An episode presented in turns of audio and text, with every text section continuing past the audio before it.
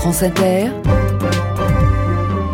le 6-9 du week-end. Et voici le Social Lab avec Valère Coréard. Bonjour Valère. Bonjour Pierre Veil. Cette semaine, comment passer en mode zéro déchet dans notre salle de bain?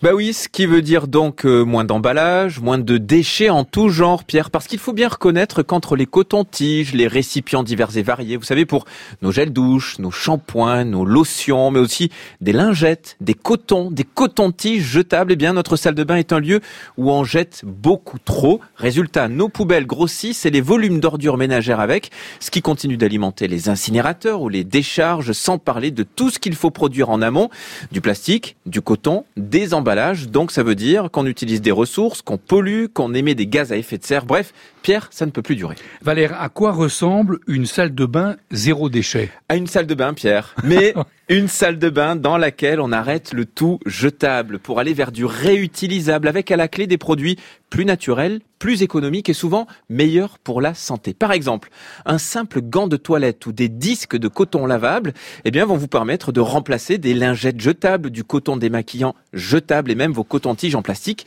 jetables, qui seront d'ailleurs bientôt interdits dès 2020 par la loi.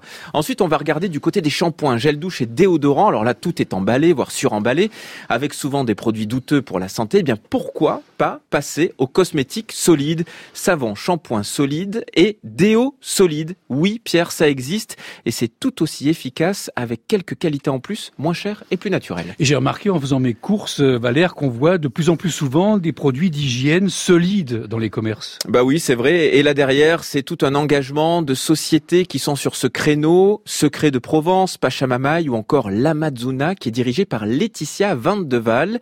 Elle estime que si les grands du secteur ne se sont pas encore lancés sur ce créneau, c'est parce que leur modèle économique n'est pas adapté à ces produits. Alors nous, on utilise du coup pas de sulfate dans les shampoings, donc des ingrédients qui coûtent beaucoup plus cher, tout simplement. Donc à chaque fois, c'est des choix qui vont... Euh... Les lingettes démaquillantes, par exemple, vous les réutilisez pendant 3 ans. Donc vous n'avez aucun intérêt financier en tant que des make-up à sortir un produit aussi durable. Et il n'y avait pas de marché non plus. Il y avait très peu de consommateurs qui étaient intéressés par ce genre de concept. Mmh. Là, il y a peu de temps, il y a une très grande enseigne qui nous a contactés pour qu'on les aide à développer des shampoings solides. Bon, je pense qu'ils n'ont pas du tout besoin de nous, mais ça montre que quand même, ils sont en train de regarder ce qui se passe. Donc ça va peut-être changer dans les années qui viennent. Valère Correa, vous n'avez pas parlé brosse à dents et dentifrice? C'est vrai, et d'ailleurs, on va remédier à ça tout de suite parce qu'il existe là aussi de nombreuses alternatives à la brosse à dents en plastique jetable. Plastique recyclable, par exemple, bambou ou bois. Les acteurs de ce marché rivalisent d'audace pour contourner le tout jetable et il existe même, Pierre, du dentifrice solide. Alors pour tout vous dire, j'ai testé, c'est pas ce qui m'a le plus convaincu, alors que le reste est vraiment très très bien. Et d'ailleurs, la société Lamazuna en vend et vient de sortir une toute nouvelle brosse à dents. Avec un manche en bioplastique et avec une tête rechargeable. Donc ce qui est super rigolo, c'est qu'on déclipse la tête, on l'échange, puisque la brosse à dents, c'est un objet qu'on utilise tous les jours, donc c'est un déchet dont on se rend pas compte, mais en vrai, on, doit la changer normalement tous les trois mois. Et euh, du coup, là, le concept, c'est de garder le manche, de changer que la tête, qui est une toute petite partie, la plus petite possible à changer. Et euh, vous pouvez même nous renvoyer ces têtes parce qu'on a un partenariat avec TerraCycle pour les faire recycler. Parce qu'il faut savoir qu'une tête de brosse à dents, pour faire tenir les, fibres de plastique, on les insère dans une petite bague en métal qu'on vient ficher dans la tête. Donc même si vous avez des fibres d'origine végétale, vous avez toujours cette petite bague de métal qui est là. Donc euh, les brosses à dents en bambou, on va vous recommander de casser la tête et de la jeter et de composter le manche. Nous, on vous demande de garder le manche et euh, de nous renvoyer la tête pour la faire recycler.